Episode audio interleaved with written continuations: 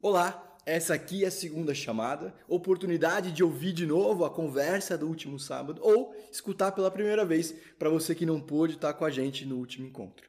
A gente está nessa série chamada Paraíso Perdido, em que a ideia é olhar para a lista dos chamados pecados capitais, uma lista que homens e mulheres ao longo da história se debruçaram para tentar entender quais eram e quais são os nossos principais problemas. O nome Paraíso Perdido fala sobre essa noção de que cada vez que a gente cede a um desses pecados, a gente está deixando de aproveitar, de desfrutar da boa, perfeita e agradável vontade de Deus. Abrindo mão disso para abraçar aquilo que é mal e destruindo as nossas vidas aos poucos. E assim a gente vive e anda por aí, perdidos em busca de um paraíso perdido. Então vamos lá. Estamos nessa série Paraíso Perdido, que tem uma das melhores artes que eu já vi e um título que diz muito sobre a nossa intenção. A gente tem conversado de novo sobre os chamados pecados capitais. Ah, uma lista que tem acompanhado a igreja ao longo da história e que, curiosamente, é respeitada pelas mais diversas tradições cristãs. Sabia que a Biblioteca Pública de Nova York produziu uma coleção de livros com cada um deles? Aliás, a editora responsável diz que é o interesse aqui é claro pelo fascínio que esses pecados seculares despertam, pela nossa luta ou celebração deles ela revela o nosso desejo de definir a natureza humana e descobrir as aspirações divinas. Tem uma coisa aqui que tem me chamado a atenção, e eu acho que a sua também, desde o primeiro encontro, que passou pelo orgulho, inveja e a última foi glutonaria. Nenhum dos pecados se parece exatamente com o que a gente imaginava, certo? Quer dizer, a gente até tem uma definição prévia que não está exatamente errada mas que quase sempre é profundamente incompleta ou preguiçosa. É um pouco como os judeus na época de Jesus olhavam para o mandamento de não matar e descansavam porque não eram assassinos. E aí o próprio Cristo vem e diz alguma coisa no sentido: calma, não é só isso. Desejar o mal já é assassinar. O mandamento de não matar é sobre preservar, promover e proteger a vida. Pergunta: por que, que isso acontece? Por que, que a gente, seres humanos, tá bom? Dos fariseus, publicanos, pecadores ou nós. Porque a gente olha para os mandamentos, mas também para essa lista dos sete pecados capitais e tem essas definições tão rasas e descansa e acha que está tudo bem. Então eu não tenho problema com a gula porque eu não como muito, mas não, a gente olhou, não, a questão não era exatamente essa, né? Por que, que isso acontece? Porque a gente se acomoda tão bem com tão pouco. Ah, alguém diria que é por falta de reflexão, porque a gente pensa de fato pouco sobre as coisas de Deus. A gente fica tranquilo. Outros vão dizer que é por falta de ouvir, no sentido que a gente não se coloca em posições de aprendizado. A gente não investe tempo.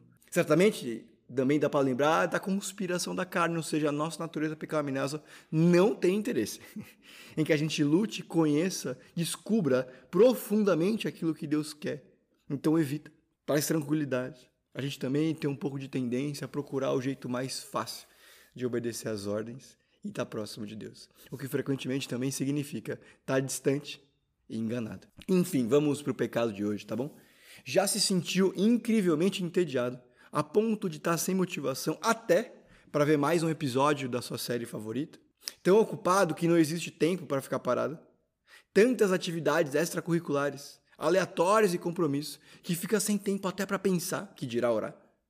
Você diria que está apenas sobrevivendo, passando os mais diversos momentos da vida, sem tempo para refletir ou vontade para fazer as mudanças necessárias. A minha ou a sua mente frequentemente viajam a mundos, ideias e projetos que não agradam a Deus. Estou eu desanimado em relação às, em relação às minhas obrigações espirituais. Está tão apático que a maioria dos dias é como se tanto fez como tanto faz. Deixou de ir, estar ou fazer coisas que eram importantes, porque simplesmente pareciam dar trabalho demais. E para ser sincero, não era tanto assim. E aquilo que se repete a todo encontro.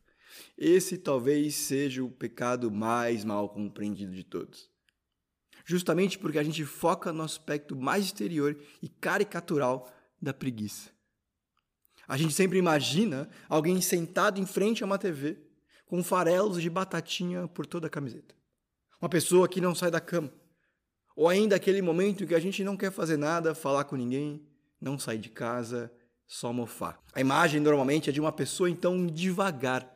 E alguém poderia dizer, mas como que a preguiça pode ser equiparada, comparada a pecados como a luxúria, orgulho ou avareza? Quer dizer, tem gente no mundo que passa fome por causa do último, certo? Desde quando ficar sentado no sofá, vendo uma reprise de Friends ou The Office, são sinais de fracasso moral?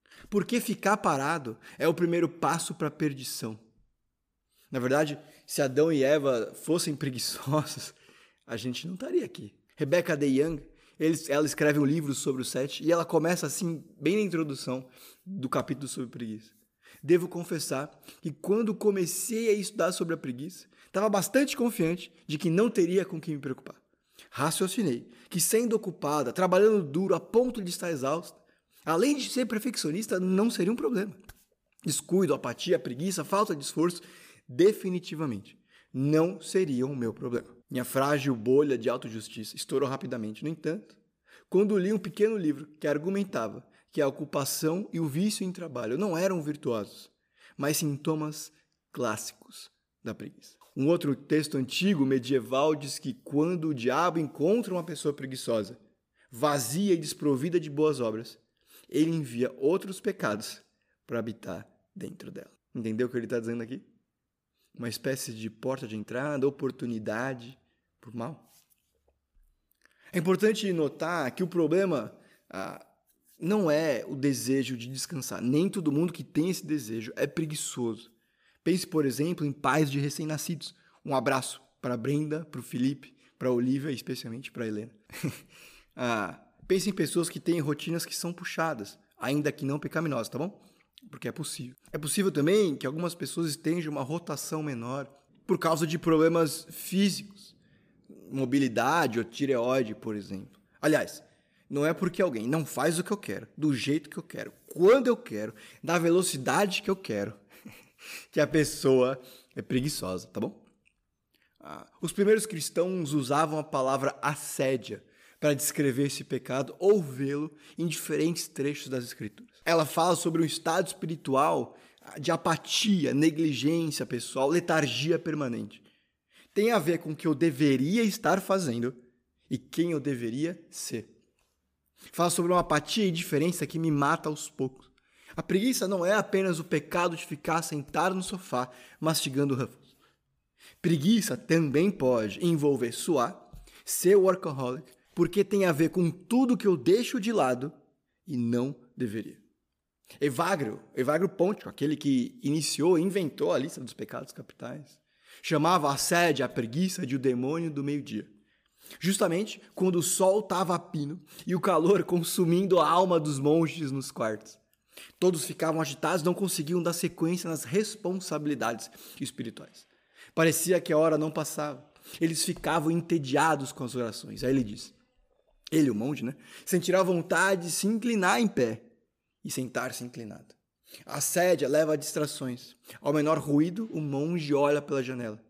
A preguiça também pode levá-lo a lembrar os prazeres da sua vida passada no mundo e sussurrar que o trabalho e a oração são infrutíferos e fúteis. Então, muito agitados e pouco espirituais. É olhar pela janela e querer a vida antiga de volta. Para entender melhor o que é preguiça, assédio, eu vou dividir aqui em três categorias. A gente tem o preguiçoso indiferente, a gente tem o workaholic ou super ocupado e o, o zumbi que se arrasta. E normalmente a gente pensa no primeiro como o símbolo máximo e único da questão. E tem muito a ver, tá bom? Provérbios fala bastante desse tipo de comportamento, desse tipo de gente. Por exemplo, o um texto bastante conhecido de vá ter com a formiga, ó preguiçoso. Como que a gente entende esse texto? Se a gente não for preguiçoso ao ler o texto, dá para notar que está falando de alguém que está parado quando devia estar tá se mexendo. É verdade. Mas vai além disso, é muito mais do que isso. A questão é aqui que essa pessoa, o indivíduo, ignora conscientemente e objetivamente o que é bom, o que é justo, o bom senso, aquilo que é responsável e até vontade de Deus. Porque alguém que tem uma teologia bíblica saudável do trabalho não vai deixar de trabalhar. Antes, vai ter o trabalho ressignificado por Deus, a ponto de trabalhar de forma excelente, dando graça a Deus e glória a Ele. Portanto, deixar de trabalhar ou fazer de qualquer jeito é uma desonra a Deus. Então, desde já, não é simplesmente, pura e simplesmente, de estar fazendo alguma coisa, ou principalmente deixar de fazer alguma coisa. Preguiça não é sobre isso. O segundo é um pouquinho mais difícil de notar, né? O workaholic. Ele não ignora o bom, o justo e a vontade de Deus por estar parado. É justamente por nunca estar parado, sempre se movendo, que não tem tempo, energia ou vontade de se envolver ou estar envolvido nas boas obras. Aquelas que Deus nos preparou de antemão para que a gente andasse nelas. Efésios 2, do 8 ao 10. O paradoxo é que as muitas ocupações e correria significam estar parado em outras áreas.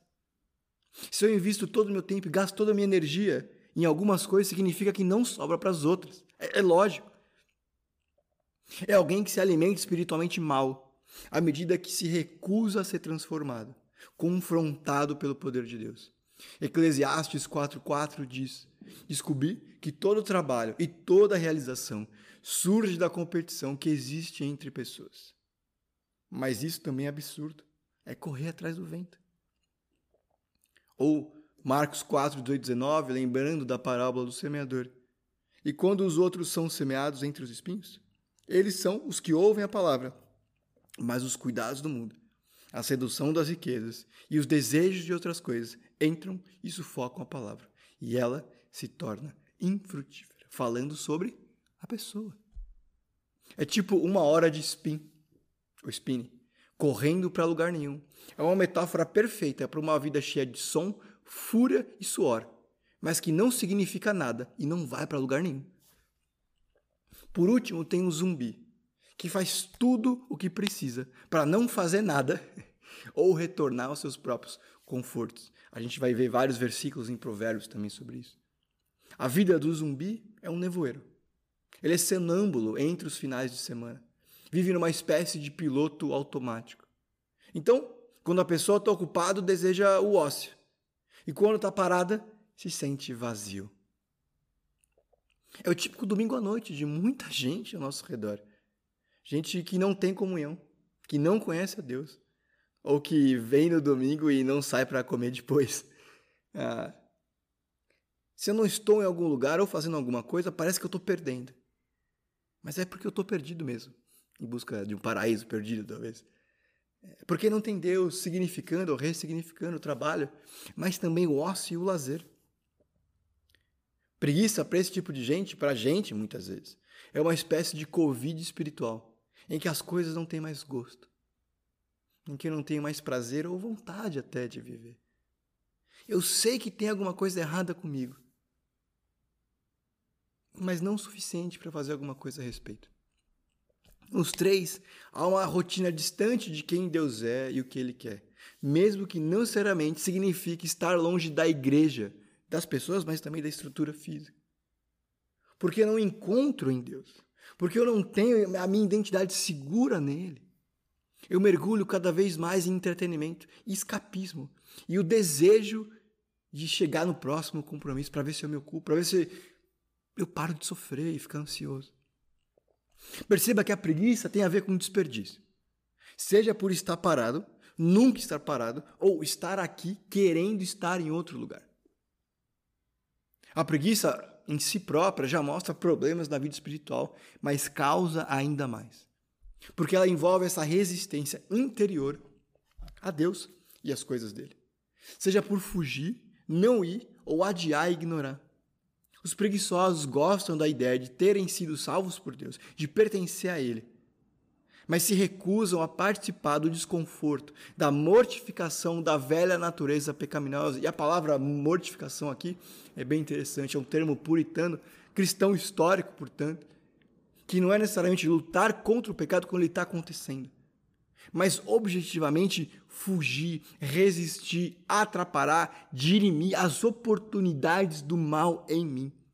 É pensar sobre isso e evitar antes que aconteça. Diminuir a influência e o poder do pecado. Pela graça de Deus, é claro. Num certo sentido, olhar para a cruz não é suficiente. Porque essas pessoas têm uma espécie, ou o preguiçoso, nós preguiçosos, temos uma espécie de cristianismo de museu, em que eu olho a cruz, as obras, os versículos da história, admiro e. Exatamente. Nada. Todos nós temos um preguiçoso interno, nos aconselhando a dormir quando a gente devia levantar, a se ocupar da coisa errada e ignorar o mundo ao redor ou a voz de Deus. Perceba, a preguiça não é uma aberração. É alguém que dá desculpas demais, faz escolhas ruins e confia demais em si mesmo. Preguiça fala sobre rendição, uma de cada vez. A preguiça, portanto, é indiferença e apatia em relação às coisas divinas e a Deus, que impactam da alma ao corpo, passando pelas relações pessoais. Quem aqui nunca ficou em silêncio quando devia pedir perdão? É isso. Pode não parecer, mas é preguiça. Sócrates, o filósofo, disse que uma vida não examinada não vale a pena de ser vivida. E talvez esse seja o maior custo da preguiça, da assédio. Viver sem pensar, não considerar ou pensar pouco no bem com B maiúsculo. É bem verdade que o próprio Jesus rogou para que nós não fôssemos tirados do mundo, para que fôssemos livrados do mal. Mas viver em preguiça é abraçar o mal como estilo de vida. É entregar-se a um piloto automático do meu coração enganoso, como diz Jeremias capítulo 17. É ter tudo o que eu preciso para piedade, por uma vida boa diante de Deus e dos homens, lembrando de Tito, e jogar pela janela, correr na direção contrária e ficar parado. É ter tudo o que eu preciso para uma vida que vale a pena e jogar no lixo das minhas vontades. É desperdício e todo desperdício traz prejuízo. É ser um cristão meia-boca uma namorada pouco sábia, um filho rebelde, um profissional gato gordo, é mergulhar em ansiedade, é ser um filho de Deus que não brilha a luz de Cristo. É por causa da preguiça que eu não me humilho. É por causa da preguiça que eu não aprendo mais sobre mim e sobre Deus. É por causa da preguiça que eu não sirvo ao próximo e permaneço sendo orgulhoso. É a preguiça que me leva ao doom scrolling. Fica lá deslizando o celular, coisa que alimenta o meu coração invejoso, faz crescer em mim a ingratidão e dá conteúdo para os meus comentários maldosos. É a preguiça que me faz olhar para a gula como só não comer muito. E aí eu continuo a busca infrutífera e destruidora de procurar satisfação em tudo, inclusive na comida, menos em Deus. A preguiça me mantém na roda do hamster. Lembra, a gente já passou por isso? Que todo homem que bate na porta do bordel está à procura de Deus. Você também já ouviu falar, e talvez em outro momento, Agostinho dizendo que nossos corações permanecem inquietos até que encontremos Deus. Ficar parado, fazer muito, se arrastar, acontecem porque escolhemos maus caminhos como ideais para a satisfação. A gente quer encontrar alegria em nada fazer identidade em estar muito ocupado e satisfação em nunca estar com o coração 100% nas coisas, só querendo ir para a próxima. E aí a gente fica preso nesse looping de frustração, de rotina, barulho e fúria. De novo, tipo uma aula de spinning. Nada contra o spinning. Mas é muito esforço para não sair do lugar ou muito esforço para ficar no lugar sem nenhum resultado real. É mais ou menos como aquele ciclo de juízes, o ciclo da destruição pessoal em que a gente se esquece de Deus, toma decisões ruins, sofre consequências, clama a Deus pelo livramento, ele livra. E aí a gente se esquece de Deus, toma decisões ruins, sofre as consequências, pede ajuda clamando pelo livramento, ele graciosamente livra. E depois de um tempo, é a roda do hamster, da destruição pessoal e da frustração perpétua. É a preguiça que faz parecer que a vida não vale a pena. A verdade é que poucas coisas na vida realmente boas não exigem esforço.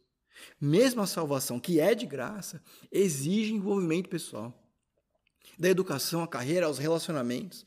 Tudo passa por uma espécie de lua de mel para depois vir o que a gente sabe, que são as segundas, terças, de discutir, estudar e trabalhar até mais tarde. Mas a preguiça mata isso aos poucos. Já orou para ter alguma coisa, ganhar alguma coisa, estar com alguém e depois reclamou porque dá trabalho porque cansa, porque irrita. A preguiça transforma a bênção em maldição. E é por isso que ela é tão perigosa. A preguiça nos faz escravos do mal maior. É verdade que o preguiçoso quer vida fácil, mas no final do dia negligencia o bom, o santo, para que nós tenhamos relacionamentos superficiais e quebrados, e isso é pior. O coração preguiçoso troca um milhão em bênção por centavos da própria vontade. Sim, porque custa muito, é verdade, ser presente, exortar os irmãos e a igreja. Mas a recompensa é muito maior. Já não ir e sumir custa pouco. Mas não entrega quase nada. Na verdade, traz prejuízo, como a gente está vendo. A preguiça me molda ao mundo, Romanos 12, 2. Porque se eu não estou atento para não ser moldado no mundo, eu serei.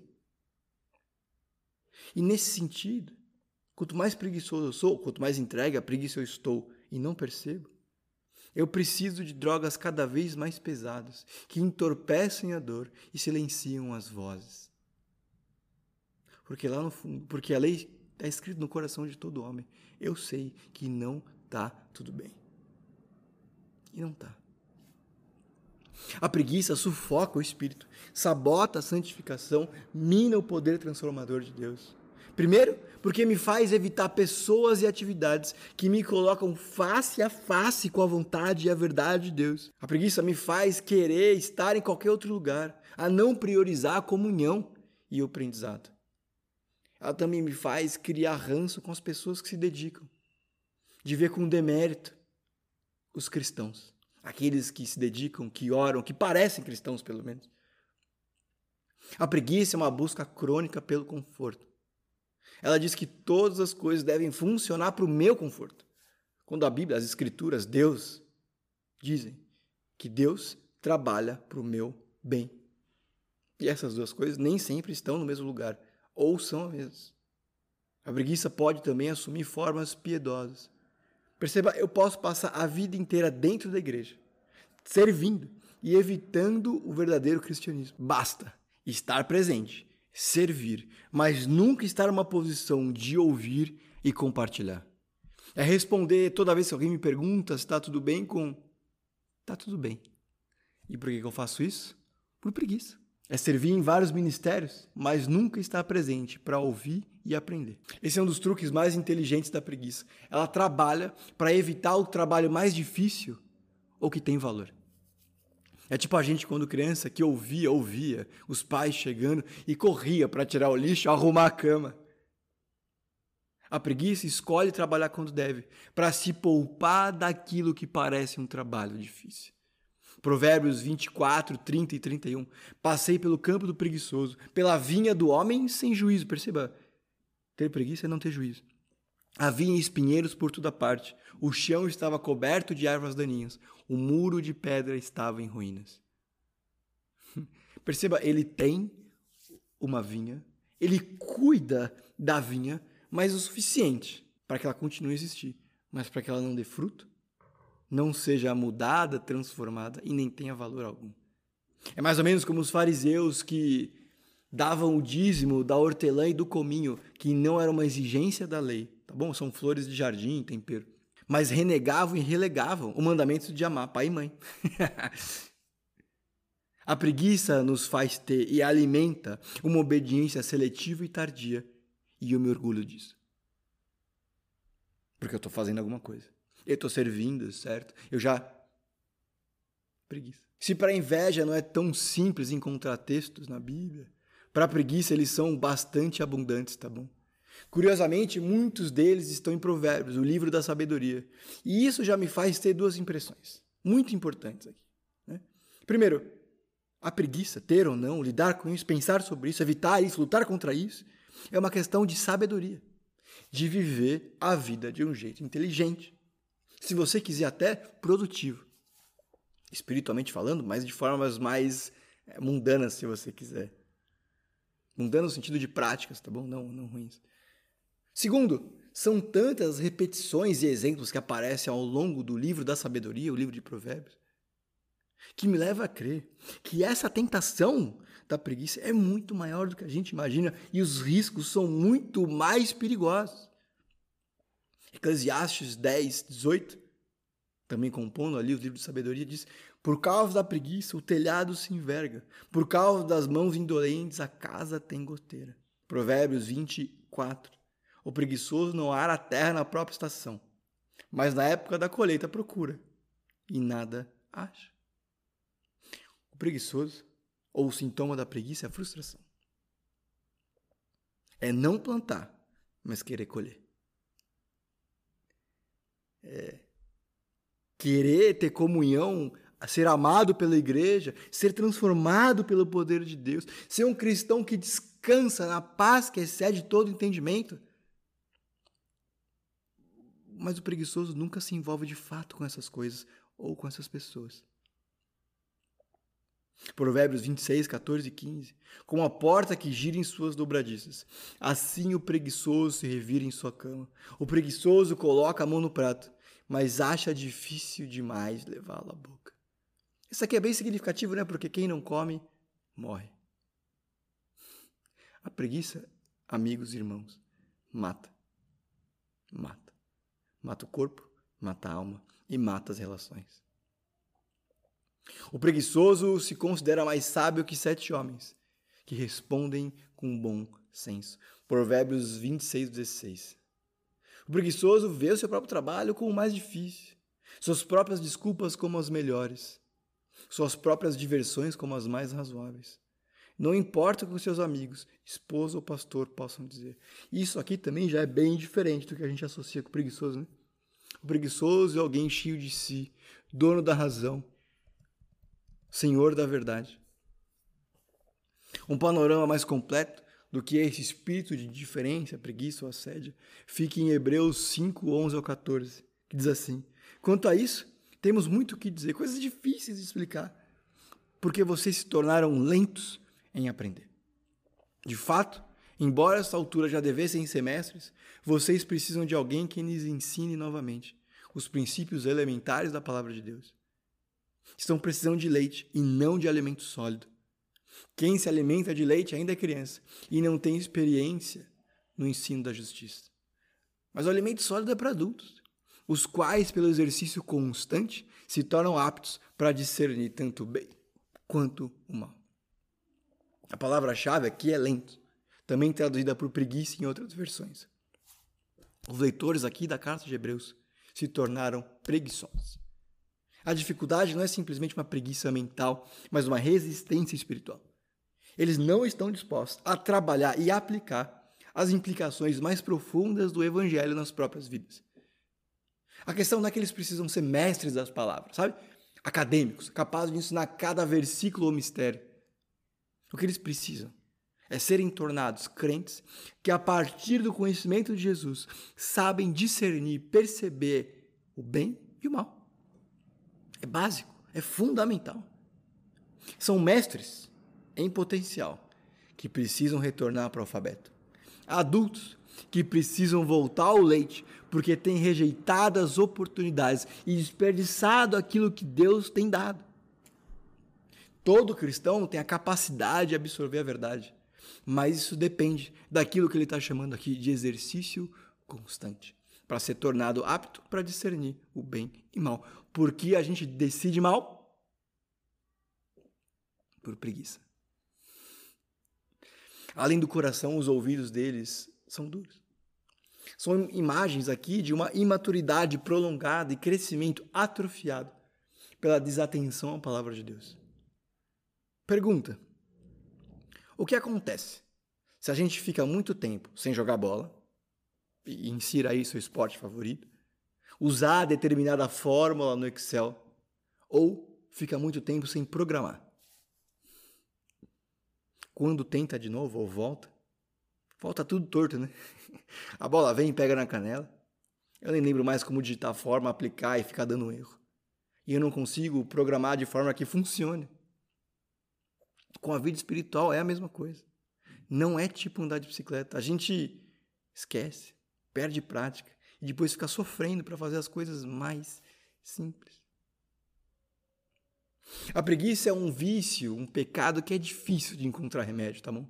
É mais ou menos como inveja que parece surgir do nada e é bastante complexa de se notar no dia a dia e na prática. Justamente porque a preguiça nos faz pensar que a gente tem razão. então, também não é, como a gente já viu aqui, exatamente uma questão de fazer alguma coisa ou deixar de fazer. Por isso, os primeiros cristãos falaram estabilitas losse, ou lote, talvez. Estabilidade de lugar. É sobre não fugir de onde Deus me colocou e em quem Ele quer me transformar. É abraçar o chamado de ser um filho de Deus no mundo de trevas. É permanecer comprometido com a nova identidade. Assim, o maior remédio é resistir pela graça de Deus e o poder dele. A vontade de desistir, ficar parado ou correr. Na carta aos cristãos em Tessalônica, Paulo propõe aos irmãos ali uma espécie de autoavaliação em três áreas que ele considerava essenciais que eles tivessem atenção e que, por acaso, a preguiça também costuma atacar. São partes que compõem o todo de alguém que é ou deseja ser espiritualmente maduro. Então liga a sua Bíblia, acompanha comigo o texto em 1 Tessalonicenses, capítulo 4, dos versos 11 ao 17. Diz assim: Quanto ao amor fraternal, não precisamos escrever-lhes, pois vocês mesmos já foram ensinados por Deus a amarem uns aos outros. E de fato, vocês amam todos os irmãos em toda a Macedônia. Contudo, irmãos, insistimos com vocês para que cada vez mais assim procedam.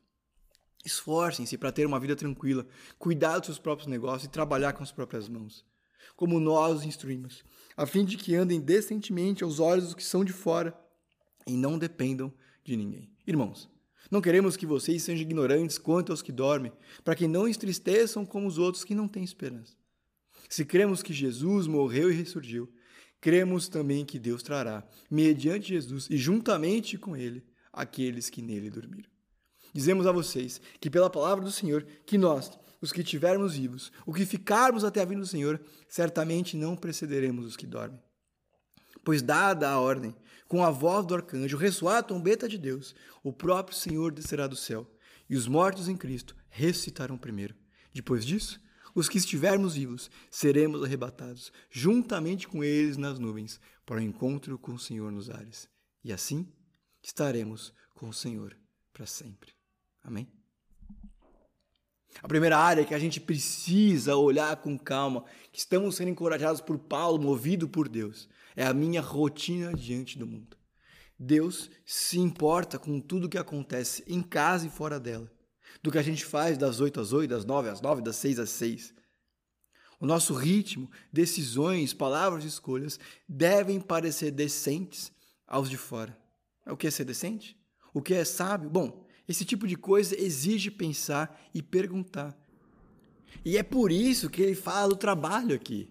Por que, que é tão é, tão prosaico, tão mundano, tão pouco aparentemente espiritual quanto o trabalho. O testemunho mais ousado que qualquer um de nós pode dar no mundo como nós é amar o próximo como a mim mesmo, ser excelente no que eu faço e dar graças a Deus por isso, por cada uma das bênçãos que Ele tem me dado. Sobre os mandamentos, Moisés diz o seguinte: vocês devem obedecer e cumprir, pois assim os outros povos verão a sabedoria e o discernimento de vocês. Quando eles ouvirem esses decretos, dirão: De fato, essa nação é grande e um povo sábio e inteligente. O ponto todo de saber quem Deus é é esse. Seu colega de trabalho, amigo de academia, pessoal da faculdade. Quando eles ouvirem todos os mandamentos, e verem a sua vida, eles precisam pensar: essa nação é grande, povo sábio e inteligente. A forma como ele cuida da família, a forma como ele dirige a carreira é diferente. Quem tem dado essa sabedoria? Quem tem dado essa inteligência? Preguiçosos decidem com base em conveniência, lucro, prazer ou conforto. Cristãos em Deus. É a sede, a preguiça, que vai me fazer lá no final da vida olhar para trás e perceber que eu desperdicei. E não foi por ficar parado. Não foi por trabalhar muito. Não foi porque eu fiz a minha vontade e elas eram ruins. Foi por investir tempo demais em coisas sem valor eterno. A segunda grande área que a gente precisa prestar atenção para uma autoavaliação, para se livrar da preguiça, é a minha missão na igreja. As palavras de Paulo aqui eram encorajamentos para esses irmãos aqui manterem e estenderem o comportamento amoroso que eles haviam manifestado, já haviam manifestado com irmãos na Macedônia. Eles já tinham colaborado com irmãos que estavam numa situação difícil. A gente vê isso em Coríntios, tá bom? A, a contar essa história. Para que a igreja floresça, ela deve ter gente financeiramente ativa e pessoalmente envolvida. A igreja precisa do apoio financeiro para promover missões, sustentar estruturas aqui e no mundo. É bem comum pensar, e tudo bem, tá bom? Se eu ganhasse mais, eu ia viajar para cá, morar ali e comprar tal coisa. Graças a Deus por isso. Mas cabe também. Pô, eu poderia apoiar tal missionário, servir em tal ministério, acompanhar de perto tal missão. O preguiçoso, o viciado em trabalho e o zumbi têm em comum essa falta de amor e preocupação demasiada com o conforto próprio e estilo de vida. Ao passo que investe pouco tempo, dinheiro e recurso no reino de Deus, mesmo que trabalhe muito e receba ainda mais. É alguém que sempre está fazendo alguma coisa, mas nunca está ouvindo. Sempre está gastando, mas nunca investindo. E quando eu digo investindo, em coisas que têm valor eterno, não na XP. É alguém que está presente nas coisas de Deus, mas está com o celular na mão se distraindo. Por último, é preciso se atentar com o meu relacionamento com Deus. E é por isso, por mais estranho que pareça, que Paulo aqui está falando de escatologia e alguns mistérios, tá bom? A ordem das pessoas que vão subir naquilo que a gente normalmente chama de arrebatamento ou na consumação da história, tá bom? Não é curiosidade. O que ele está reforçando aqui é a atenção para alguma dessas coisas, para que esses irmãos tenham confiança e segurança em saber que eles estão salvos, que eles estão com Deus e que vão encontrar com Ele nos céus. Sobretudo aqui, o que ele está fazendo é chamando esses irmãos a zelar por uma proximidade com Deus, porque a gente foi criado para isso. O preguiçoso é confrontado por um chamado à diligência nas rotinas espirituais. Do morto-vivo ao workaholic, nós somos chamados à manutenção desse relacionamento próximo com Deus, que exige nutrição diária, esforço diário e práticas devocionais. Leitura da Bíblia, meditar e oração. É por isso, e não é à toa, que a gente tem lá na nossa página dos jovens algumas sugestões devocionais, que é para encorajar essa prática diária de ouvir a voz de Deus, entrar em contato com a palavra dele e ouvir o Espírito. Negligenciar isso nos mata lentamente. O amor de Deus é eterno, ele transforma pessoas, mas ele também é diário. Ele é tão diário quanto um casamento e tão pouco romântico quanto cuidar da casa e pagar as contas. Envolve pegar Uber, entrar no carro e sentar a bunda na igreja.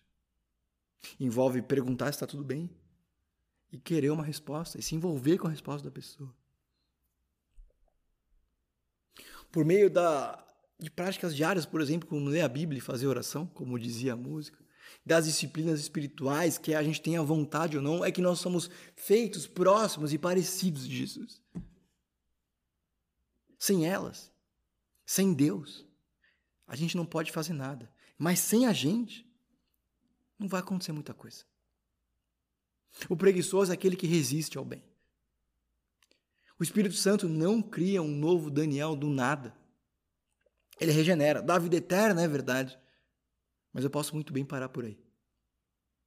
O projeto de crescer espiritualmente leva a nossa identidade a ser nutrida por uma vida inteira.